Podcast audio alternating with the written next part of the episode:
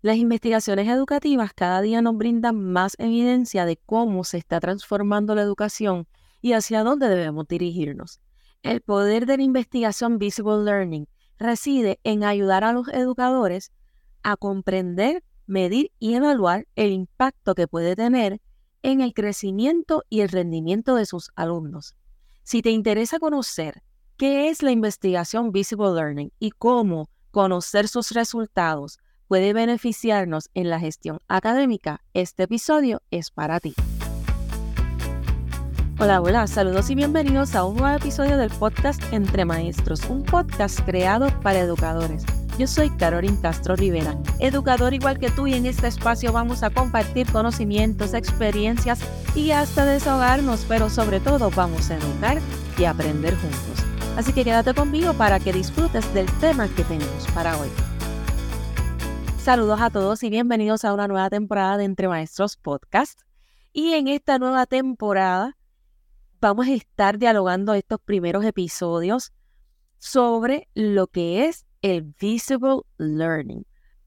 Doy inicio compartiendo quién fue el que realizó el estudio del Visible Learning y de qué trata. Pues miren, el profesor John Hattie es profesor de la Universidad de Melbourne en Australia.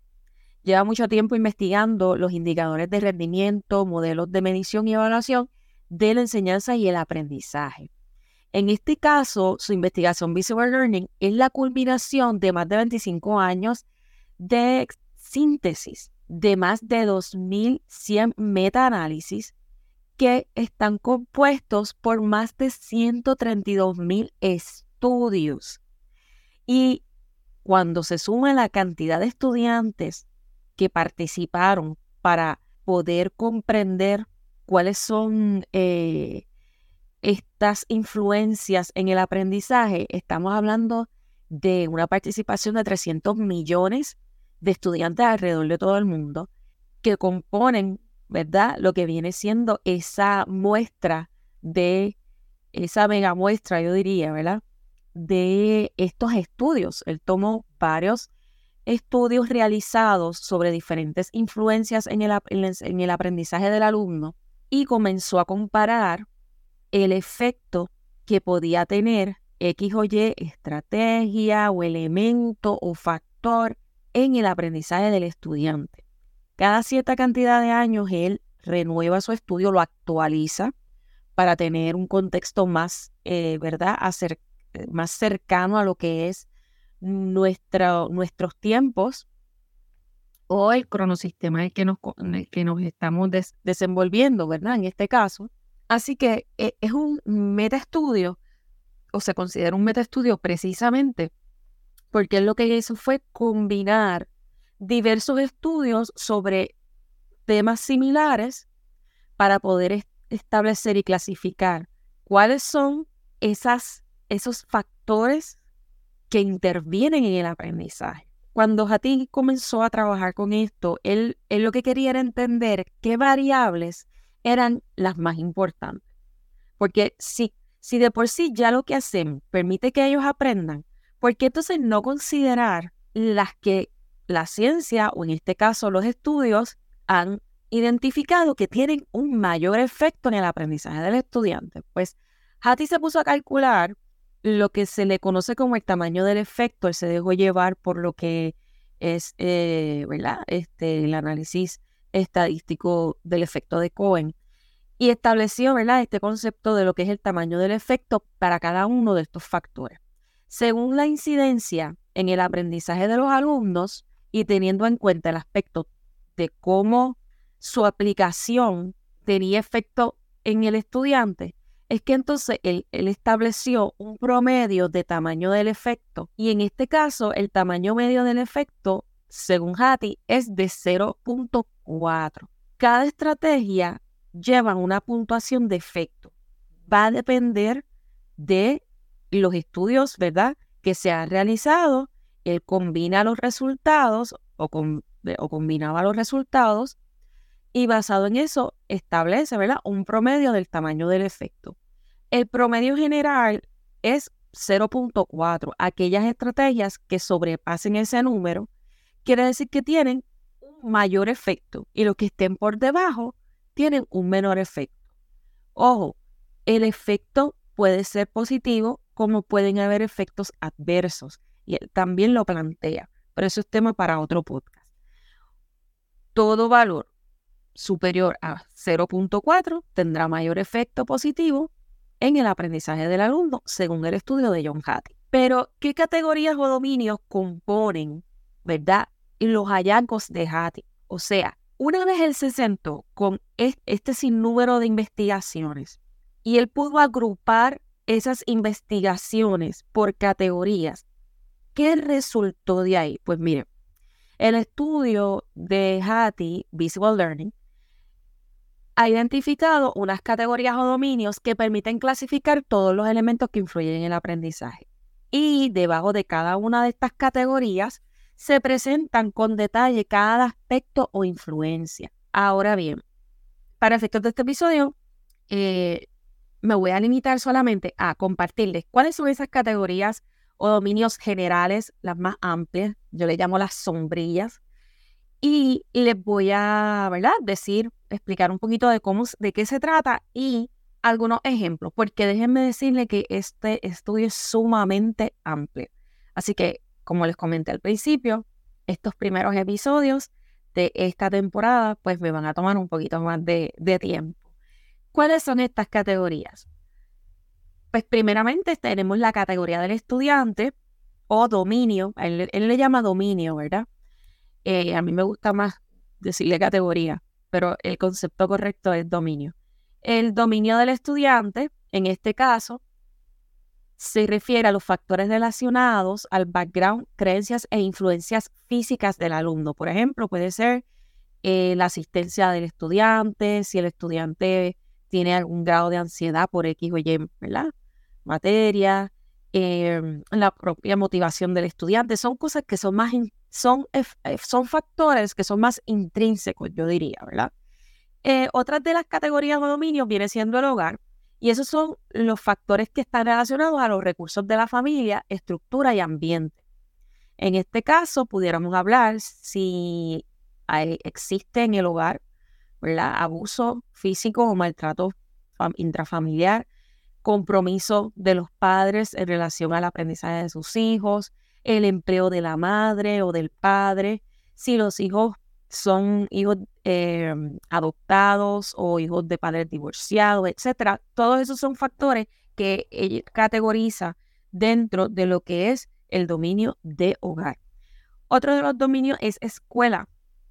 ¿Y a qué se refiere con los factores relacionados a la escuela? Bueno, pues en este caso eh, se refiere al tipo de escuela, al tipo de enseñanza preescolar, ¿verdad? O si es un preescolar, a la composición de la escuela y el liderazgo.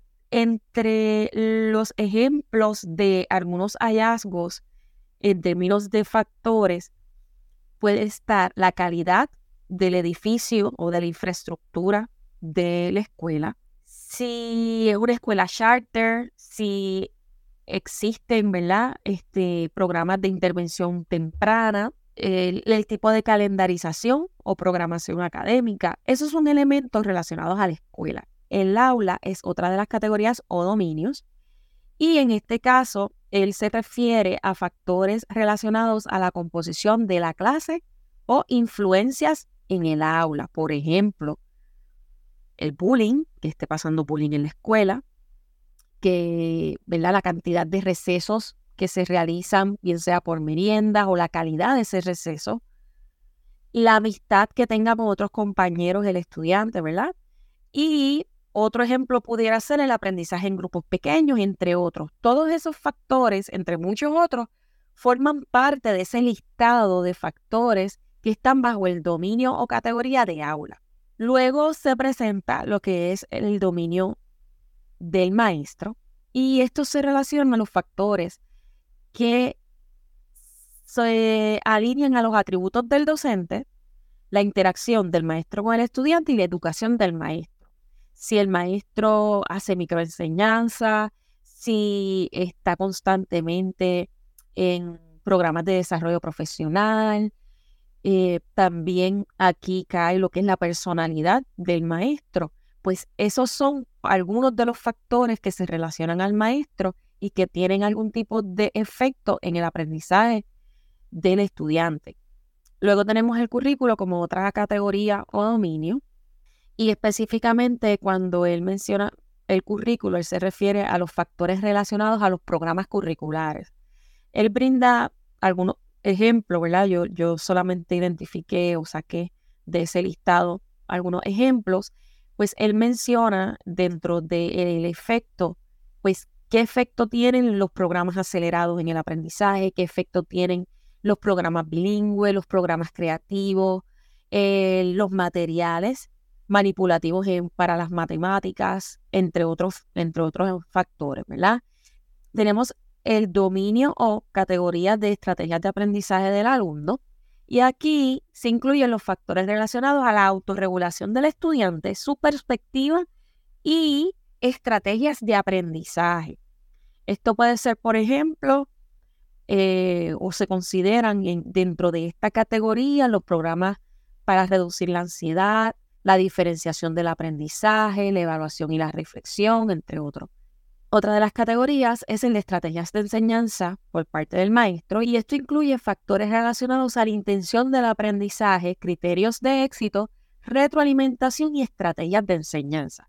Por ejemplo, los métodos de assessment alternativos que utiliza el maestro, el uso de música como fondo durante las clases o exámenes, discusiones en clase, el team teaching, el asignar tareas de análisis. Ese tipo de elementos se consideran bajo la categoría o dominio de estrategias de enseñanza del maestro.